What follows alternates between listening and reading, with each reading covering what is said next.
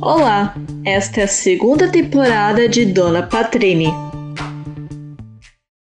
Olá, neste episódio de Dona Patrine vamos falar sobre um assunto que o brasileiro, não só o brasileiro, o argentino, o italiano, o francês, o inglês, são apaixonados. Futebol. E para falar sobre futebol, o meu convidado é Leonardo Rodrigues, apaixonado pelo Santos, santista como eu, e criador do podcast Léo Talks. Tudo bem, Léo? Oi, Jéssica, tudo bem? Muito obrigado por me convidar aqui para falar algo que eu gosto demais, assim, futebol. Na verdade, o esporte em si, para mim, é algo que eu sempre gostei vai ser muito massa. É, nós gostamos, né? Porque a gente sempre tá sofrendo aí nos jogos do Santos. É, pra ser torcedor do Santos tem que sofrer um pouquinho, senão não tem graça, né? Verdade. E para começar a nossa conversa, Léo, como você começou a acompanhar futebol, se interessar por futebol? Então, desde 2005, assim, eu comecei a jogar futsal, que é. a galera fala mal do futsal, né? Fala que tipo, é um futebol pra, criança, mas é algo que eu gosto bastante até hoje. Eu acho que é um esporte muito bacana. E, e todo jogador bom de futebol começou no futsal, então a galera fala mal, uhum. mas você vai ver. a seleção brasileira é muito boa, principalmente pelo futsal. E Sim. em 2005 eu comecei num time bem ruim aqui de São Vicente. e, e, o meu pai, ele sempre foi uma pessoa muito rigorosa, assim, tipo, nas coisas que ele gosta. Então no futsal ele falava muito mal desse time. Aí acabou que eu fui indo para um time melhor. E foi lá que eu comecei a realmente gostar, porque todo mundo gostava realmente de jogar futsal lá. E com isso começou, né? As crianças tudo tinha que torcer para um time. Aí, uhum. aí meu pai já torcia pro Santos, aí eu falei assim: ah, vai ser legal torcer pro Santos, porque meu pai vai poder me levar nos jogos. Ele já me levava. Eu, tipo, desde pequeno já tinha roupinha do Santos, assim. Sabe aqueles pais que falam assim: não, quando meu filho nascer, eu vou comprar um kit para ele. Aí meu pai comprou, tipo, camisa, tênis, boné, tudo do Santos, assim. E junto disso, eu, eu assisti um anime é, que chamava Super Campeões. Que, nossa, nossa, é muito é bom. É muito, muito, muito bom. E é algo que é tão legal assim você pensar que tem um monte de jogador que fala que começou a jogar futebol por causa dos Super Campeões. Sim, porque foi algo muito marcante. Para quem não pegou a referência que o Léo tá falando, se não me engano, o Super Campeões passava no Cartoon Network, né? Sim, passou. Então, o Super Campeões, ele teve três versões, na verdade. E agora lançaram a quarta, tipo, ano passado, eu acho, o ano retrasado. Então, tipo, todo mundo pega a referência, porque, tipo, começou em 1980, que eu me lembro. E até hoje tem coisa deles lançando. Eu, eu gostava de assistir o Road to 2002. Era, era o melhor para mim. Assim, não tinha como. Era muito legal e, tipo, ele, ele jogava num time brasileiro depois. Que na época eles falavam o nome errado, assim, porque não podia, por direitos autorais, né? Mas era, era o símbolo igualzinho do São Paulo, sabe? Então, tipo, todo mundo sabia. é, é mas mas você não pegou na época que o anime foi lançado, né? Porque você nasceu depois dos anos 2000. É, eu, eu nasci em 2000, na verdade. Então. É, então não tinha como na época. Eu acredito que o Cartoon Network lançava bastante coisa atrasada. Bem provável, assim. Principalmente no, no Brasil, antes da internet, assim, tipo. A internet já existia, eu acho, lá por 2000, porém era muito atrasada ainda. Então a galera que assistia desenho, tipo, podia assistir uns, uns animes muito antigos. Eu me lembro de Cavaleiro do Zodíaco, que também não é da minha época, sabe? Agora eu tô me sentindo um pouco velha. Mas eu cheguei a assistir Super Campeões em 2002, tá? Então 2002 passava assim, passava. É que eu acho que, tipo, era tão bom, era tão bom que eles, tipo, deixaram até 2006, 2007, que é quando eu comecei a assistir. Eu acredito que eu assisti em 2005, 2006. E desde que você começou a acompanhar futebol? Bom, nós, eu e o Léo, né, como eu já comentei, nós somos santistas. Ainda bem. E o Santos de 2002 pra cá, por mais que a gente passe raiva vendo algumas coisas, obviamente, a gente pegou uma fase muito boa do time, muito boa. Título toda hora, o Santista ficou mal acostumado. É, mais ou menos. Eu queria estar mais mal acostumado ainda, sabe? Vou dizer que. Eu também, principalmente Campeonato Brasileiro. O brasileiro é, é, algo que a gente faz muito tempo. Eu acho que desde 2004 que não ganha e bate na trave direto, né? A gente já. Só no, na década Sim. passada a gente bateu na trave duas vezes. Eu acho que 2019 era impossível ganhar. Assim, o time do Flamengo tava muito acima de qualquer outro time. Até que eles ganharam, tipo, a Libertadores, Brasileiro e Carioca. A Tríplice Coroa veio. Mas aquele ano de 2016, né, que o Palmeiras ganha, eu, era muito. Daria pra ter daria ganhado. muito pra ter ganhado. Teve uns jogos, tipo, muito inúteis que o Santos perdeu. Tipo, que eu me lembre, o Santos perdeu pro, Atlet pro América Mineiro, que era o último colocado. Eu, Ai, e é algo que a gente, tipo, só quem torce pro Santos sabe que, tipo, o Santos ele ganha dos times que estão lá em cima. Aí chega nos times que estão lá embaixo, e eu não sei, eles esquecem como joga futebol. Toma goleada. É, eles é. se perdem. É, pecam no, no mais fácil, é que, né? É que Santos é a terra da caridade. A gente insiste em mentir. a gente bondoso com o pequeno time, com o time que tá lá embaixo. Assim, coitados, vão ser rebaixados, então pode ganhar. Mas, tirando essa, essa piadinha minha, o que me irrita no Campeonato Brasileiro é que, obviamente, tá, às vezes ganha o melhor time, mas é o time que consegue se manter concentrado por mais tempo. Sim. Eu não gosto da fórmula do Brasileirão, eu prefiro mata-mata. Até porque, por exemplo, chega a final do Brasileirão, a maior parte dos jogos, a não ser que tenha algum time grande que, que esteja para cair, ou esteja muito indefinida a tabela, o que é bem difícil, principalmente nos últimos anos, é só para cumprir tabela. As quatro últimas rodadas. Sim. As quatro últimas rodadas tão, poderiam não existir, na verdade, né? Porque. É. Pra que estão jogando? É, a gente vê, né? Tipo, tem o lance de ser o time mais consistente e tal. Eu achei até legal que esse ano agora foi o, o Inter e o Flamengo que estavam disputando, né? E foi até o final, foi até a 38 rodada. Não, não sei por que existe essa união Flamengo e Corinthians, que quando um precisa do outro, eles se ajudam. Que é algo que me irrita demais, assim.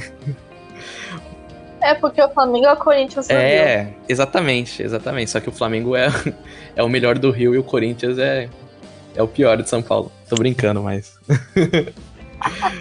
mas é muito louco, assim. Esse, essa final foi, foi bem bacana. Agora, se você for ver em 2019, eu tava até olhando, o Flamengo é, tava com 90 pontos na, na 38 rodada. O Santos tava tipo com 79. Era impossível, assim. Na, na última rodada eles estavam cumprindo tabela mesmo. É, eu gosto Sim. bastante desse formato de Copa do Brasil também, que que tem o lance do mata-mata. Copa do Brasil é Sim, é muito legal, né? Eu, pra ser sincero, eu não sei se. É porque eu não peguei muito a época de 2002 para trás, né? Que era tipo. É, pontuação, depois mata-mata. Porém, eu acho bem interessante, assim. Eu acho que. Mesclar. Que é, mesclar isso é que pode ter a chance, tipo, do Santos de 2002, né? Que foi o oitavo colocado na pontuação e ganhou. Isso, isso é interessante. Uhum que eu acho que aconteceu é, poucas vezes também, né? É, em 2002 tem, para quem não é santista, mas deve se lembrar, foi aquele famoso campeonato brasileiro que o Robinho deu as pedaladas, que o Santos levou a taça nos últimos minutos, na acréscimo do segundo tempo, que o Santos ganhou depois de uma seca de 17 anos, se não me engano, por aí. Então tem toda a mística, né, de 2002. Sim. Mas eu acho que só pontos corridos é muito cansativo, porque o campeonato fica muito longo. Eu acho desnecessário o campeonato ser tão longo assim, sendo pontos corridos. E porque, pô, aí vai. É um problema muito comum, né? Que o, o futebol brasileiro enfrenta não só o masculino, como o feminino também, que a gente vai falar depois. Ter Brasileirão, Libertadores, Sul-Americana, um monte de coisa acontecendo ao mesmo tempo. Aí foca na Libertadores, desconsidera Brasileirão. Sim. Aí o título do Brasileirão que poderia ter levado, não leva, e da Libertadores também não leva. Geralmente acontece isso. Então, eu acho que a, a formatação atual do Brasileirão é muito ruim. Eu, eu fico cansada de acompanhar. E olha que eu, assim como o Léo, eu gosto de futebol, eu acompanho desde criança. Eu ia em estádio quando era possível, mas Brasileirão tem que ter paciência pra acompanhar. Sim, totalmente. É algo que cansa demais e você pensa assim. O Santos ele foi vice-campeão da Libertadores. E aí ele cagou pro, pra, pro Campeonato Brasileiro, né? E quase não foi pra Libertadores desse ano porque aconteceu isso. É, é um lance também do, do time. Você vê, o time do Santos ele é muito bom nessa questão dos 11 jogadores. Aí na reserva já uhum. era, né? Na reserva já começa que é um time que tá, tava quase falindo, assim. O, ainda bem, né? O Santista espera quando não, não vai jogar titular. A gente, o quê? O time titular? Ai, meu Deus. Ó, eu tenho uma pergunta pra Jéssica que eu tenho certeza que já sei até a resposta. Você ficou feliz no dia que o Pérez saiu? Oh, meu Deus. No dia o que o Pérez saiu da presidência? Então. Oh, nossa, feliz? foi o pior presidente que eu, que eu já vi. Não, é possível. Eu só soltei fogos. Eu só não soltei porque eu não tinha em casa. Eu nem sei tipo, se compra fogos de artifício, mas se eu soubesse onde compra, eu ia comprar e ia soltar. Meu, o Santos tinha tudo para ser um cruzeiro da vida, mas eu não sei. É, como dizem, né? A água de Santos é abençoada, porque não tem como. A gente consegue arranjar, tipo, uns jogadores assim que brilham do nada. É, sempre foi assim, né? É algo inacreditável, assim, como o Santos consegue trazer gente que às vezes ninguém dá nada e o cara desponta, assim. O Soteudo é. Ninguém imaginava que o Soteudo ia jogar tão bem quanto ele joga. Exatamente. é a água. Isso é. É, é, a, é a brisa marítima daqui. Não só a, a brisa do mar. E você comentou do, da saída do Pérez. Para quem não é Santista e não pegou o contexto, assim. É muito difícil. Isso eu tô falando no futebol em geral. O Léo vai concordar comigo. Que algum presidente de clube sofre impeachment. É Demais. muito difícil, muito difícil. Porque geralmente o cara tem apoio político dentro, os conselheiros não querem tirar o cara. Por mais que esteja ruim, às vezes em alguma coisa o cara acerta. Eu tô falando do cara que geralmente são homens que ocupam o cargo. É muito difícil uma mulher presidente de clube. Sim. O Flamengo já teve, mas enfim. E aí, só que o Pérez foi uma unanimidade muito difícil no futebol. Porque todo mundo odiava o cara. O cara perdeu apoio político dentro do clube e sofreu impeachment. O cara foi tão ruim que todo mundo comemorou. Eu não vi um Santista falando assim, não, mas não era melhor do clube. Todos comemoraram, todos, todos. Ou seja, o cara era. O... fazia o trabalho bem feito, para não falar outra coisa. E, junto com isso, o Santos disputando os Libertadores. Chegou na final. Eu nem, eu nem, eu, eu nem esperava que ia passar da primeira fase quando começou a Libertadores. Sim. Que é a pior crise política e financeira, porque para quem não acompanha o Santos, o Santos também tem um monte de dívida por aí. a pior crise política e financeira do clube. E o clube chega na final de um campeonato continental. Foi muito surpreendente. Eu fiquei triste quando o Santos perdeu? Fiquei, fiquei muito triste, obviamente, por ser Libertadores. Mas eu fiquei muito surpresa da gente ter chegado na final. Sim, era algo que ninguém esperava. Tipo, eu lembro que a, a semifinal para mim foi uma final. Todos os jogos assim, contra o Grêmio, assim, contra o Sim. Grêmio, foi algo oh. inacreditável também. A gente falava, né, os torcedores do Santos, que era sempre vingando alguma época. Que teve. Nossa, o do Boca Juniors, eu. Nossa, eu saí com uma lavada. A a mini eu de 8 anos ficou muito feliz. ficou muito feliz. É, eu, eu, lembro assim que, tipo. É porque 2003 eu tinha 3 aninhos, né? Então. Não, Você tinha 3 anos, é, é. E contra o Grêmio, assim, eu, um dos jogos que eu mais me diverti, assim, de ver foi um Santos e Grêmio de 2010, assim, do, da Copa do Brasil, que o Santos ganhou até. Então, eu já tava meio que, tipo. Quero ganhar só do Renato, sabe? Eu quero ganhar do Renato Gaúcho, que é um cara que, apesar de ser um ícone do futebol, ele é muito chato. E ele merece perder sempre. Muito chato. Muito chato. Ninguém gosta Sim. dele. O, o do Grêmio também, um dos melhores jogos que eu vi na Vila Belmiro foi um Santos e Grêmio 4 a 2 O Neymar ainda tava jogando na Vila.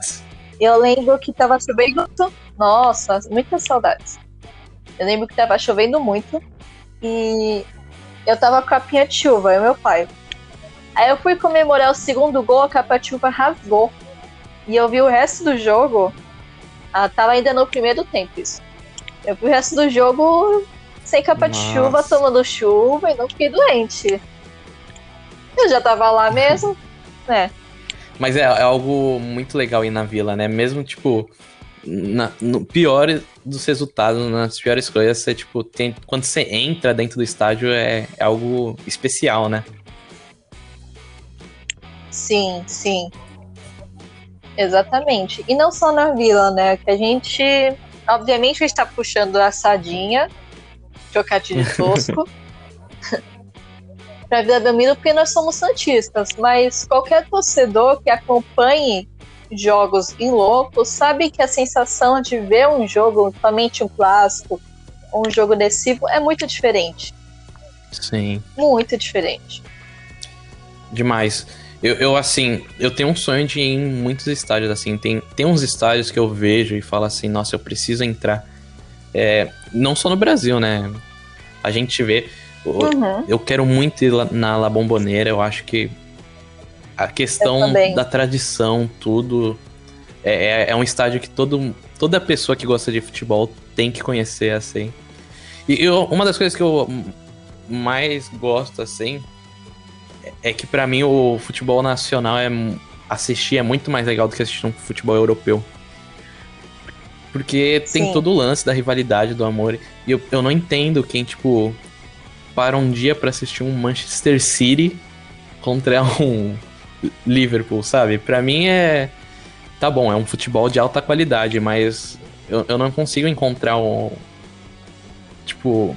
Tá bom, o futebol inglês é, é o mais parecido com o nosso, assim, questão de rivalidade. Eu, eu acho. Eu acho. É, eu é acho. isso, né? Em inglês, Sim. pega a rivalidade, é Sim, complicado. nossa, eles são loucos também. Agora, tipo, um futebol espanhol, É. um futebol português, principalmente, eu não, não consigo assistir, é algo muito chato. Principalmente espanhol, que só Não, tem futebol é, espanhol com três times. três, no caso, né?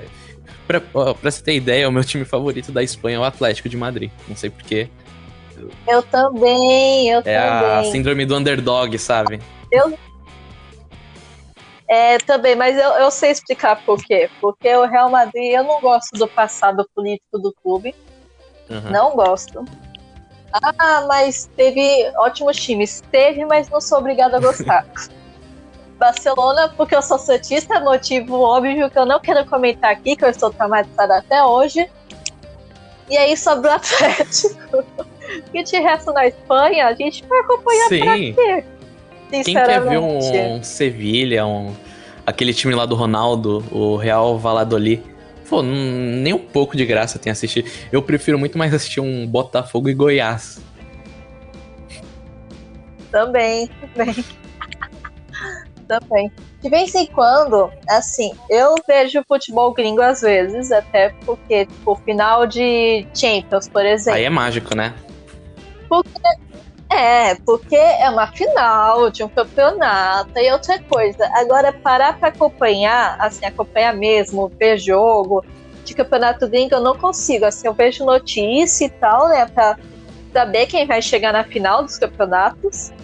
Mas tem campeonato que não tem graça, tipo o francês. Nossa, zero graça. Pra que vou ver campeonato francês? É PSG que vai ganhar. Sim. É, o, uma das coisas até quando eu tinha 10 anos, assim, eu gostava bastante do futebol italiano. Porque também era um lance meio. Muitos times podendo ganhar, tinha Milan, Inter, Juventus, Roma. Mas agora é só Juventus, não, não tem como outro time ganhar sem ser Juventus. É, então. E o futebol italiano também a gente entra numa questão que o italiano, o pessoal brinca que é o brasileiro europeu e eu concordo. Isso também se mostra um pouco no futebol. Tem algumas questões, o, o italiano pode ser parecido que nem nos escândalos, né? Teve o escândalo da, da Juventus. Exatamente. Que lembra o escândalo do Corinthians de 2005. Assim.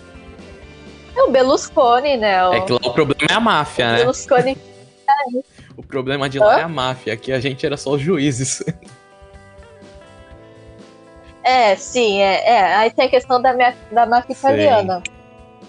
Mas, mas também, né? Até se for pegar em seleção, Brasil e Itália é uma boa rivalidade. Sim. Mesmo a Itália não indo de vez em quando não vai pra Copa, às vezes, não vai. Mas quando vai, se pegar o Brasil, garante um jogo Sim. empolgante. É, eu lembro que, tipo, é, quando a Itália ganhou é, a Copa do Mundo de 2006, era o maior rival assim do Brasil na questão de títulos, né? Mas hoje em dia eu acredito que a Alemanha, até pelo por também ter quatro títulos e o Brasil ter cinco, seja, digamos, o maior rival, principalmente depois do é. 7 a 1 né? Que a gente até hoje chora. É. Nossa, 7x1 nem me fale, Nossa. viu? O, o dia que eu passei. Foi, foi, foi uma raiva. época que eu. Quando ele levou 7x1, eu falei assim: ah, não, não tem mais porque assistir futebol, né?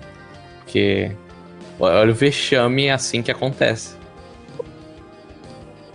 Eu também estou um pouco desgostosa.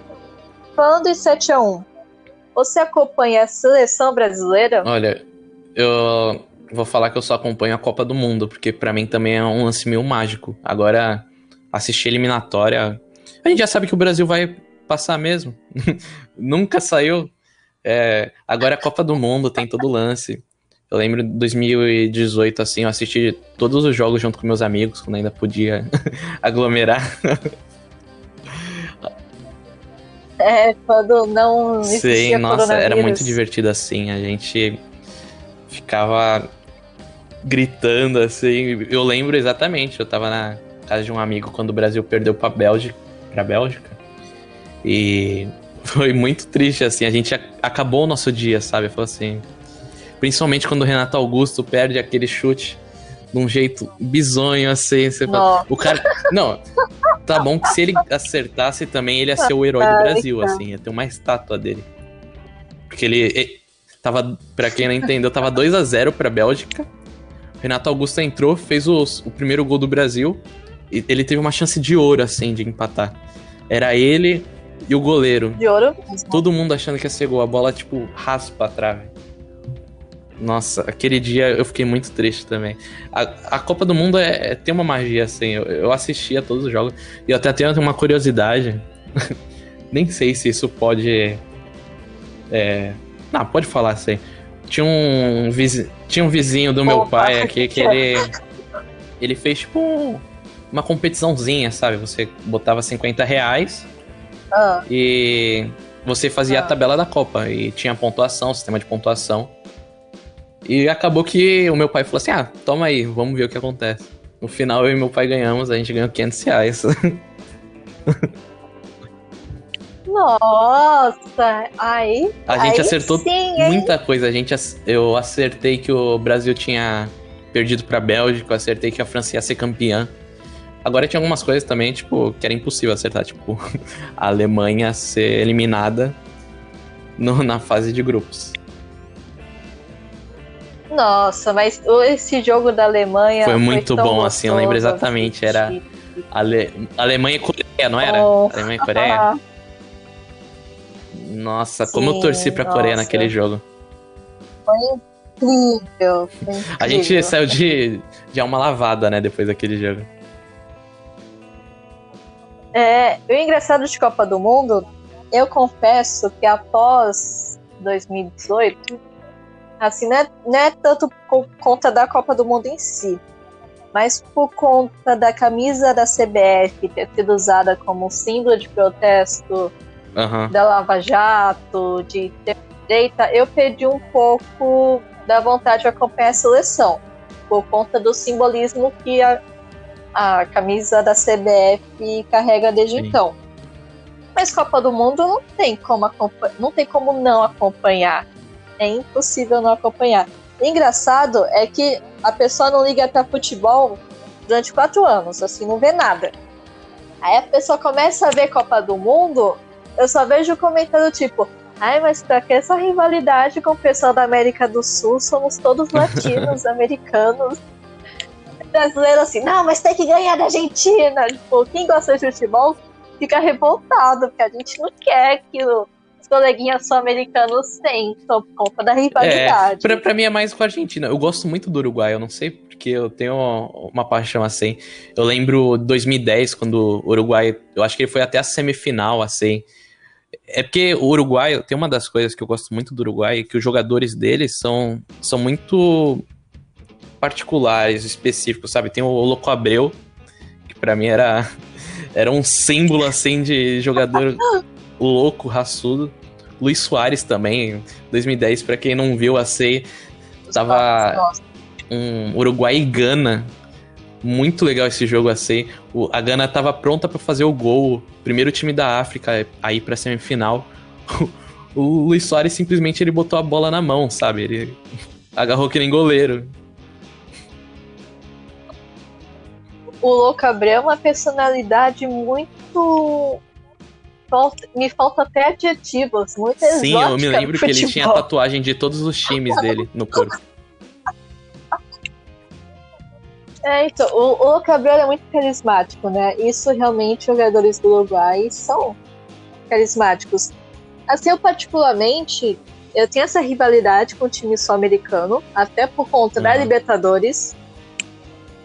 O argentino, Santista, nem São Paulo, nenhum, pai, nenhum time grande que vai pra Libertadores gosta de argentino no futebol, tá? No futebol, é. por favor.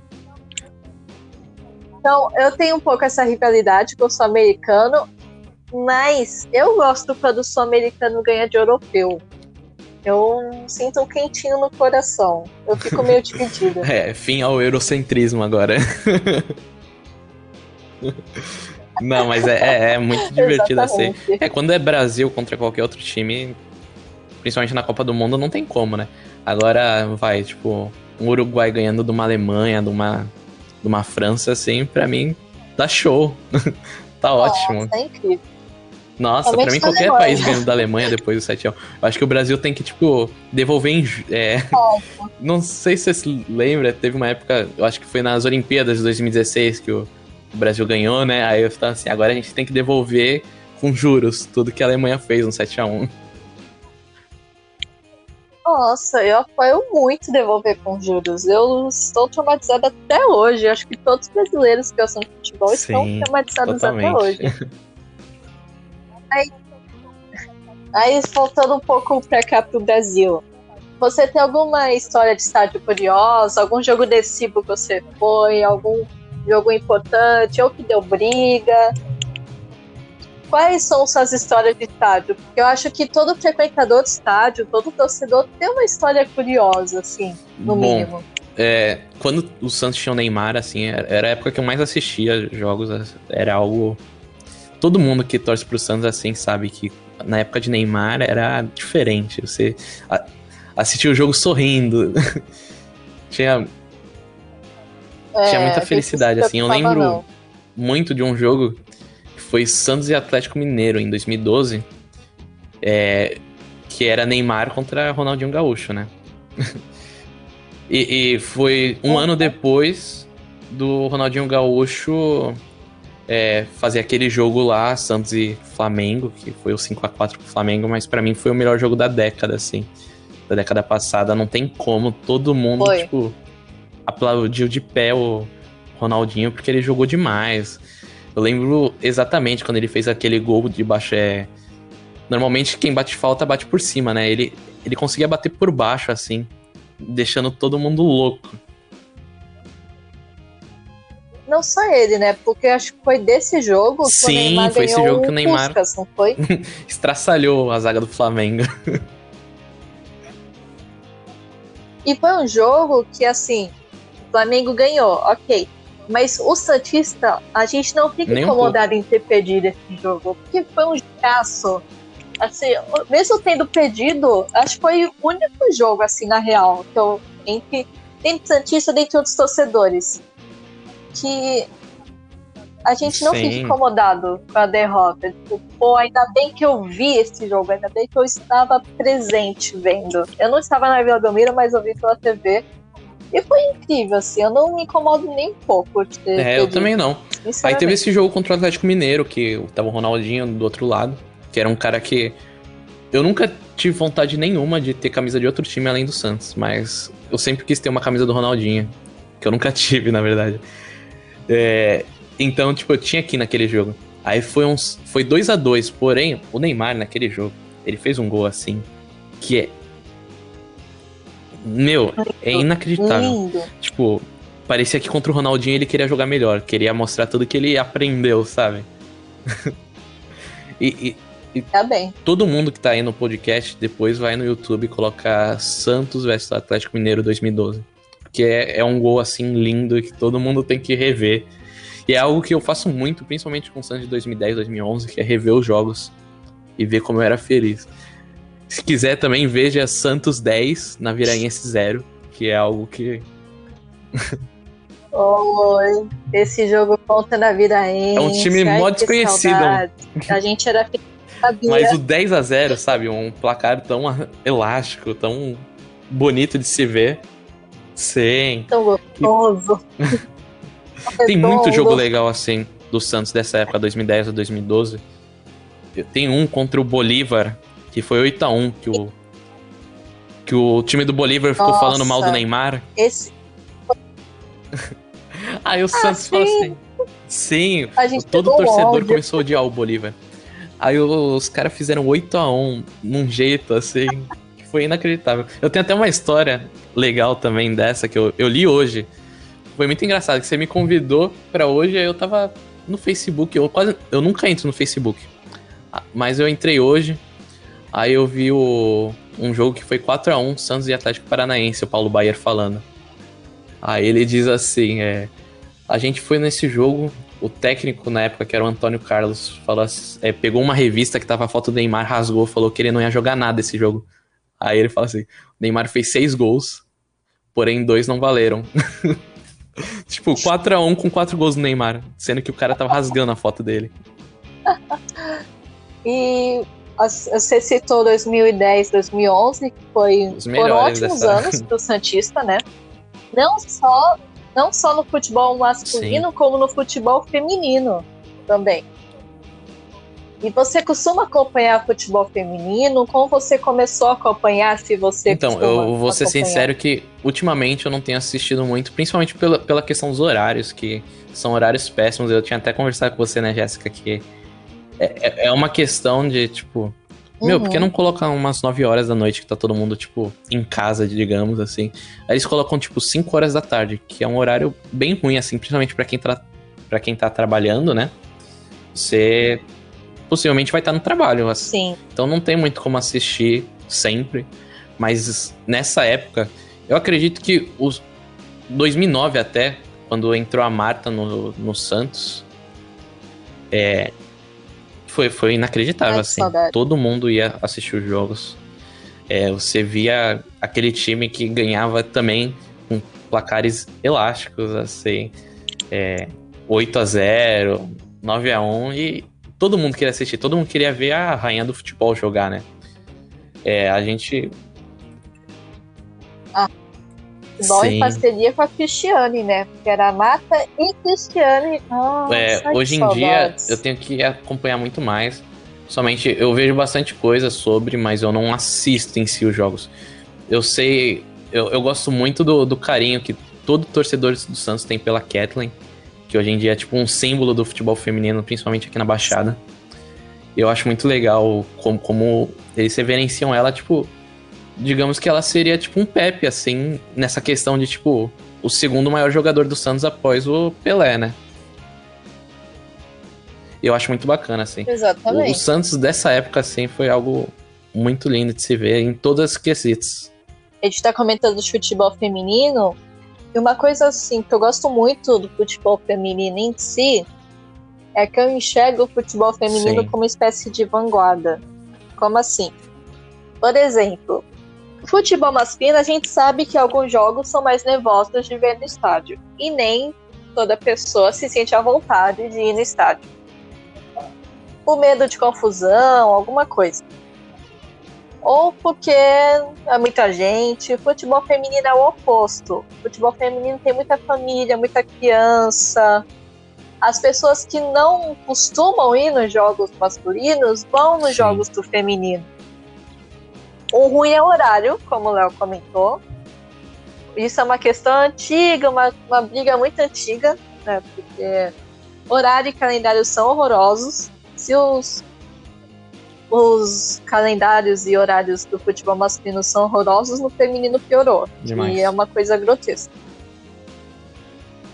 Mas o, também o futebol feminino tem uma espécie de liberdade. Porque, por exemplo, a gente citou a Cristiane, a Cristiane é casada com uma mulher e ela publica abertamente sobre a vida dela e tal. Outras jogadoras aqui do Brasil ou gringas têm a mesma liberdade. O futebol feminino consegue abraçar muito mais as individualidades. No masculino, a gente sabe que é o totalmente oposto. É muito difícil ter uma conversa franca, somente com os torcedores Sim, sobre totalmente. homofobia, por exemplo. No, no, futebol feminino é muito mais acolhedor nesse É, é algo muito sentido. louco, né? Eu tava lendo algumas coisas, algumas notícias. Eu tinha visto até uma faz bastante tempo, né? Falando sobre é, o futebol feminino que as mulheres não poderiam ter o cabelo raspado. Tipo, senão elas eram expulsas, assim. Tem, tem até uma história de uma jogadora, eu não lembro Sim. o nome dela. Que ela, tipo, ela era comparada a Marta, assim, de tipo, ser uma das melhores jogadoras do Brasil, assim. Se talvez ela não tivesse raspado o cabelo, ela, ela ficaria, tipo, muito mais tempo, assim, na seleção. E poderia ser considerada uma das melhores do mundo, assim, como a Marta é. Eu não lembro o nome dela agora. É. Então, eu lembro, eu conheço essa história também.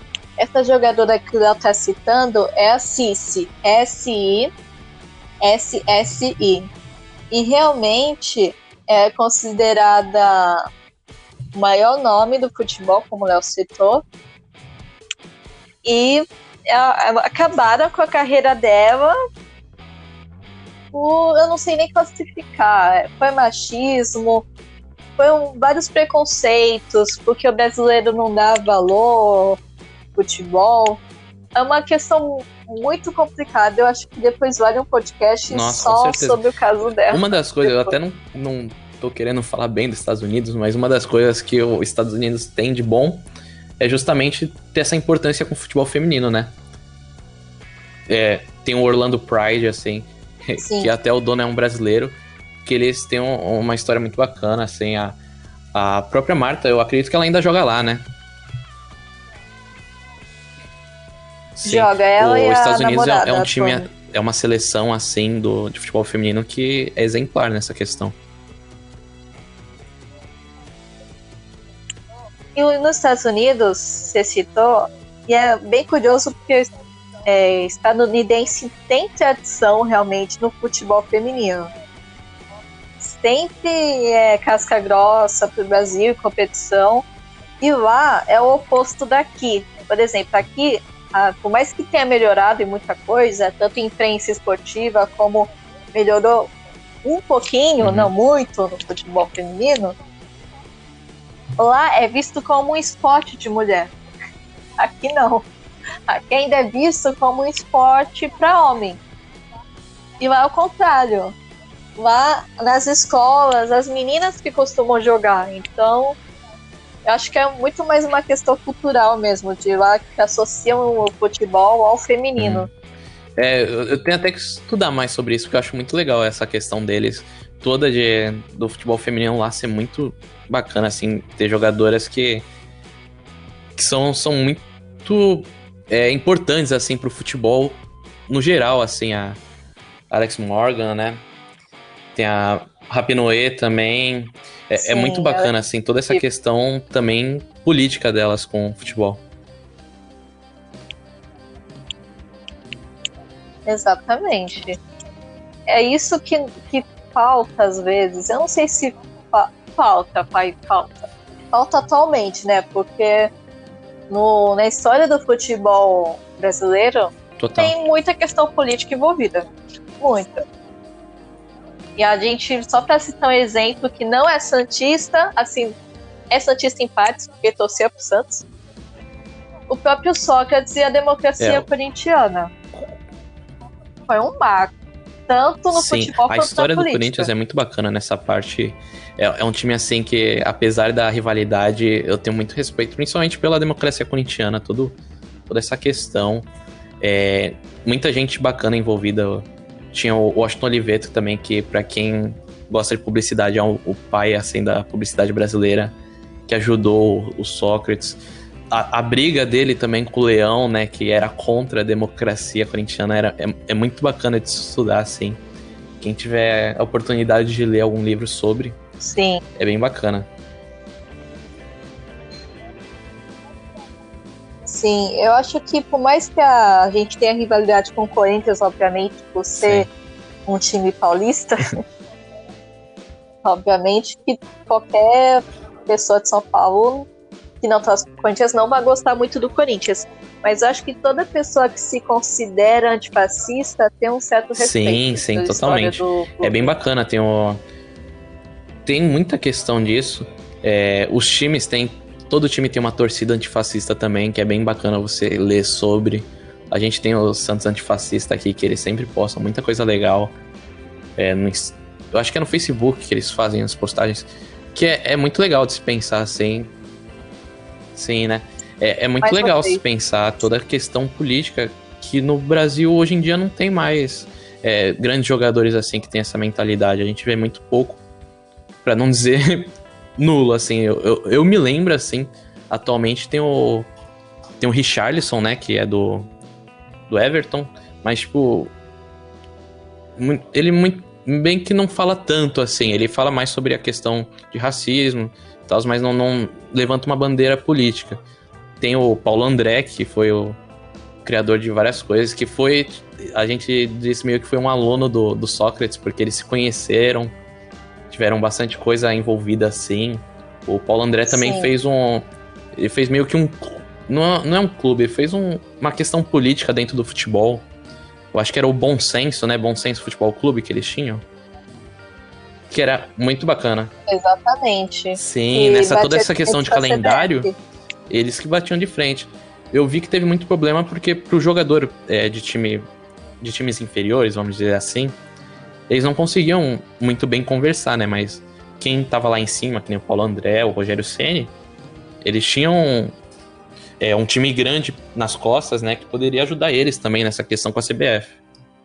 Eu acho que um, um dos poucos nomes que me vem à cabeça de jogador de futebol que fala abertamente sobre política e que não é bolsonarista é o Igor Julião, do Fluminense. Eu não, não, não lembro, não conheço ele, eu acho. Ele é lateral direito, se não me engano. E ele, ele também, as redes sociais dele e tal, ele sempre fala. Mas assim, não, por mais que as, quem acompanha futebol carioca ou tal possa lembrar o nome dele, não é um Sim. nome tão conhecido nacionalmente. Não é. Sim, não é porque é, é, é, Não querendo É menosprezar. porque o Sócrates teve É todo o lance é- também de ser um baita de um jogador, assim, era uma questão fora de série. É, Pra comparar hoje em dia, Exatamente. tipo, o Sócrates poderia ser um, um Felipe Coutinho, um Neymar. N- não o Neymar, porque tinham jogadores acima dele na, na questão de qualidade, tipo o Zico. Mas o Sócrates era um jogador muito importante pro time, pra seleção brasileira. E é, é difícil, né? Tem, tem toda a questão do jogador vir de baixo, não entender tanto da questão social. Nem o Neymar, pra gente, apesar de ser santista, é, é meio que uma tristeza quando ele vai postar alguma coisa sobre política. Porque não tem como concordar com Oh, ele, sabe? É, é fraco. Sei. É, é, prefiro Eu prefiro lembra- eu prefiro lembrar Eu ele prefiro no Santos, assim. Aí tá bom. É, a gente, o Santista tem uma memória seletiva assim, tá bom? Porque senão a gente não consegue gostar das pessoas. Sim, tem que ter aquela memória só, só de uma época que ele jogava lá, aí deixa o resto pra depois, porque senão, muito triste. Exatamente. é. É muito triste, realmente. Não, não tem como. E, e só pra encerrar, você já passou algum aperto em estádio? Não necessariamente eu em jogo que não, Santos. assim, eu... Tipo, os jogos que eu ia normalmente eram jogos mais calmos, sabe? Eu, eu lembro que o único clássico, assim, que eu fui foi contra o São Paulo. E na época já... Já não tinha... Já era torcida única, que é algo que eu acho ridículo, assim. Acaba bastante com o futebol ter torcida única, porém... É culpa da gente, né? Culpa do... Não da gente, mas os torcedores que causaram tumulto, que fizeram brigas desnecessárias. Eu acho totalmente ridículo brigar por causa de time. Eu não apoio nem um pouco, mas foi, foi algo que eles fizeram para tentar dar uma diminuída na, nessa questão, né? Porque se você se lembrar, sempre quando tinha clássico tinha briga. É, eu vou fazer algumas críticas, porque assim, assim como o Léo, eu frequento o estádio desde os 14 anos, estou com 26, logo frequento há 12 anos o estádio. Uh, obviamente, sim, tem a questão da culpa do torcedor, principalmente em clássico. Não estou querendo passar pano para isso, mas, mas fazendo contraponto, eu acho que muitas das confusões, às vezes não tem tanta confusão dentro do estádio. E, geralmente as confusões ou são nos arredores ou são em locais que as torcidas combinam de brigar, ok. Mas as confusões dentro do estádio, uma parte da culpa é da própria polícia militar. Sim. Não tem como falar que não. Porque a polícia militar paulista, brasileira, seja o que for, não está, não está preparada para nada, na verdade, né? multidões. e às vezes é, é, sim, mas aí sim, a gente entra entendi. em outra questão muito complicada. Mas não, não está preparada para lidar com multidões. E, pô, tem coisa que eu vi na vila que às vezes eu penso que foi um pouco de burrice, assim, pra não falar outra coisa, dos policiais ali. O policial não está preparado mesmo para lidar com certas situações, não está preparado para lidar com multidões, nem com protestos, não não está preparada. Então, às vezes, vira, acaba virando um tumulto muito maior por conta de ações, estratégias, deixa que for, impensadas da própria PM. Então, eu faço esse contraponto. Sim, o torcedor tem culpa, mas a forma como a PM trata o torcedor, e não só o torcedor de organizada, mas o torcedor comum, é ridículo. Também atrapalha muito. Muito. Eu, eu já vi coisas absurdas que não tinha necessidade de acontecer, mas tudo bem. Eu perguntei isso porque eu já passei uma situação muito doida em estádio e não foi nem aqui em São Paulo. É muito boa a história. O Léo sabe a história que eu contei para ele. No rebaixamento do Cruzeiro no Mineirão. Aí você me pergunta como a Santista foi para lá? Então, né? Foi o seguinte. Apesar de eu morar em Santos, uma parte dos meus amigos não são santistas, são São Paulinos. Né, que eu gosto de paz entre as torcidas, então é, eu faço amiguinhos de é, É difícil ter, torcidas. às vezes, quando você perde, ter amigo de muito time, porque já vem a piada, né? É. Não, mas aí eu já bloqueio o pessoal, ou às vezes eu já mando a pessoa para aquele lugar.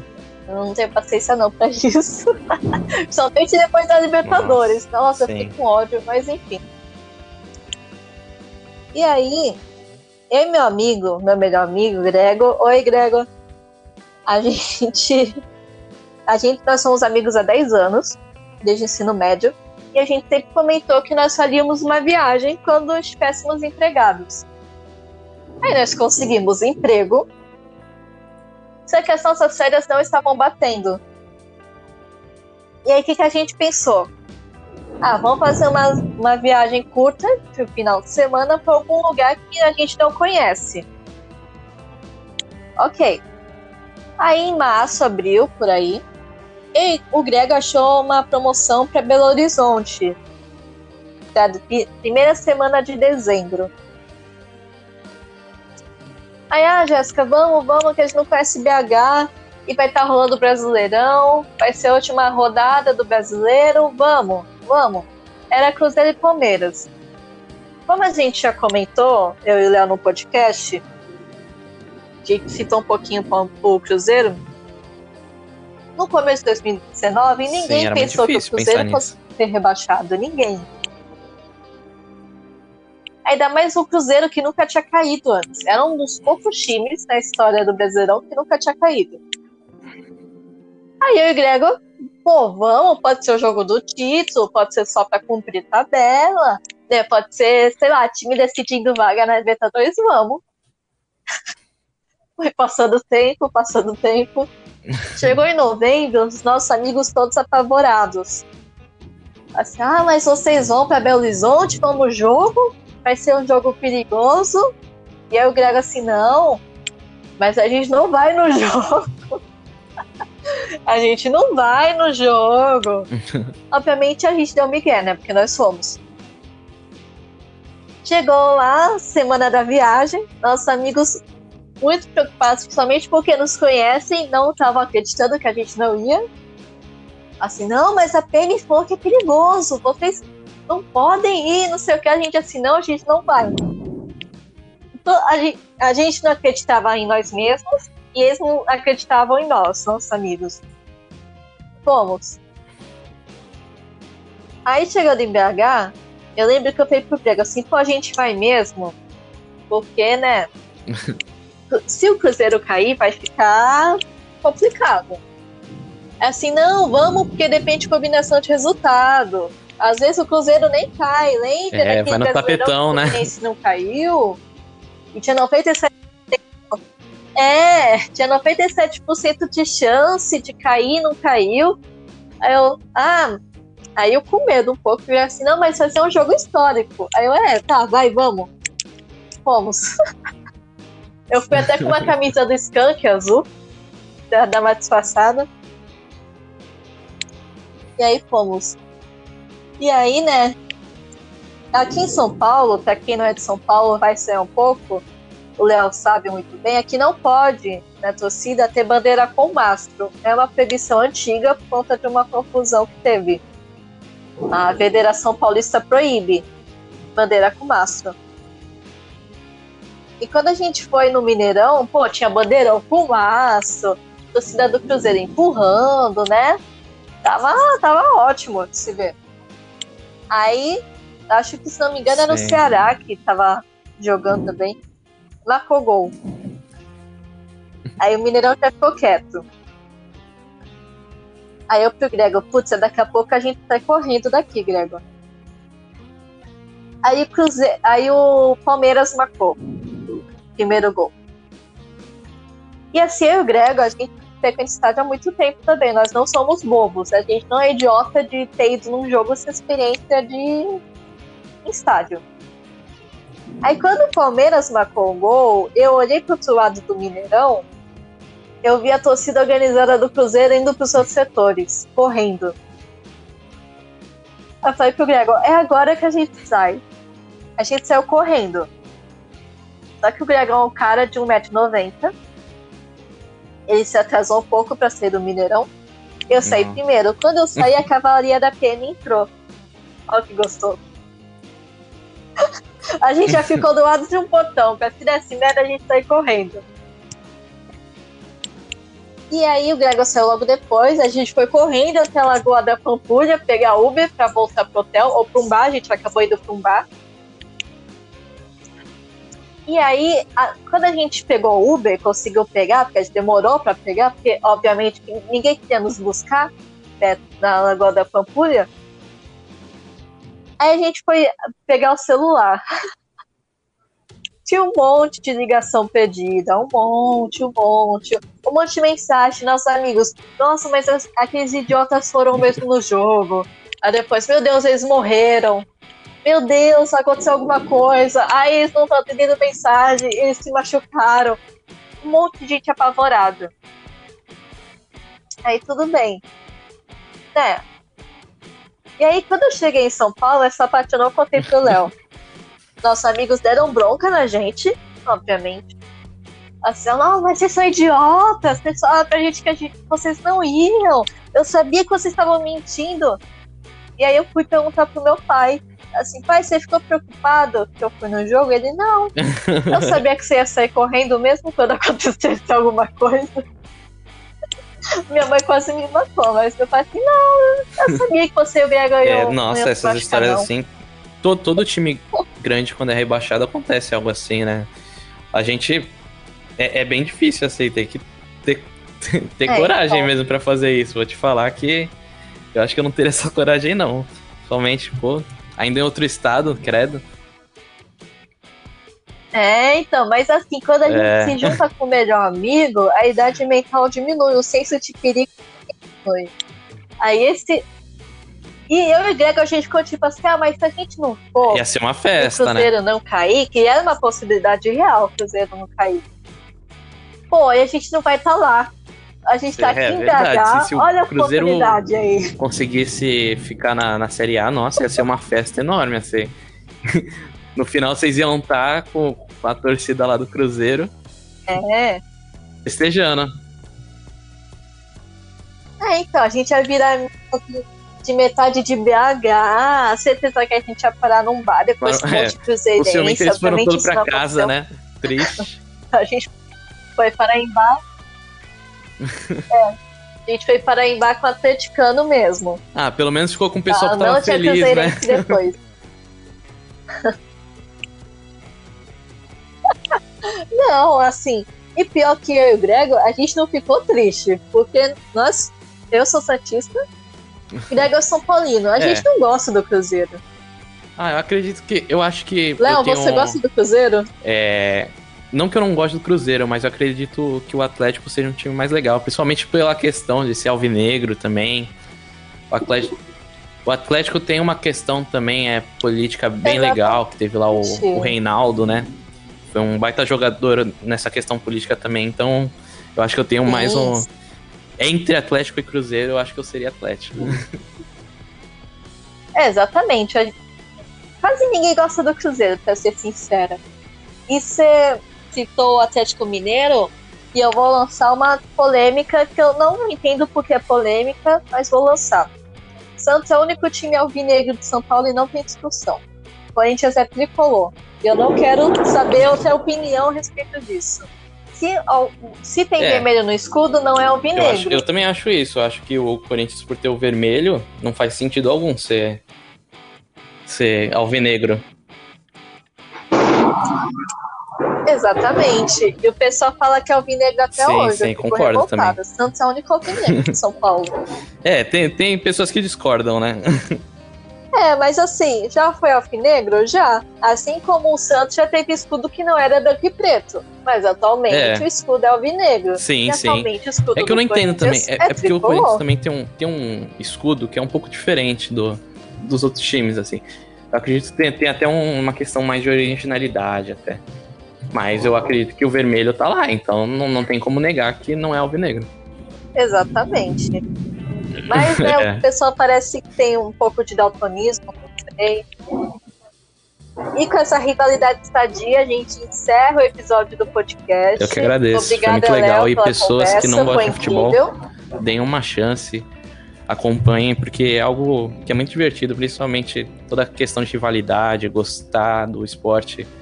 É zoar o amigo quando o seu time ganhar dele. É muito divertido. Sim, Sim todo jogo totalmente. do Santos eu e Léo estamos reclamando Tem que estar tá lá, Twitter. porque senão quem, quem vai quem vai fazer isso pela gente, né? Exatamente, Sim. a gente torce pra reclamar também. E, Léo, faz o teu merchan aí, faz então, propaganda galera, do seu trabalho. Agora a palavra é, é sua. Vai lá no Instagram, procura Léo Benedito R, que você vai me encontrar. No Twitter também é a mesma coisa. Pode me quiser me chamar lá, me chama lá para falar de futebol, bora conversar. Eu tenho meu podcast chamado Léo Talks, que no momento está em ato. Eu vou voltar, prometo. é, quem sabe algum dia eu volte aí com o podcast. Eu tenho certeza que vocês vão gostar. Tem um episódio com a Jéssica que foi muito bacana. Ela falando sobre o Dona Patrine, sobre jornalismo. E é isso aí. Muito obrigado, Jéssica, por me convidar para falar de algo que eu gosto bastante. E tamo junto. É. Tamo junto aí. Qualquer coisa, se você quiser ouvir outros episódios de Dona Patrine, é só acessar a sua plataforma de streaming favorita. Fiquem em casa, usem máscara, usem álcool gel. E é isso. Até o próximo episódio. Tchau! E este foi mais um episódio de Dona Patrine. Se você quiser ouvir outros, é só procurar Dona Patrine na sua plataforma de streaming favorita.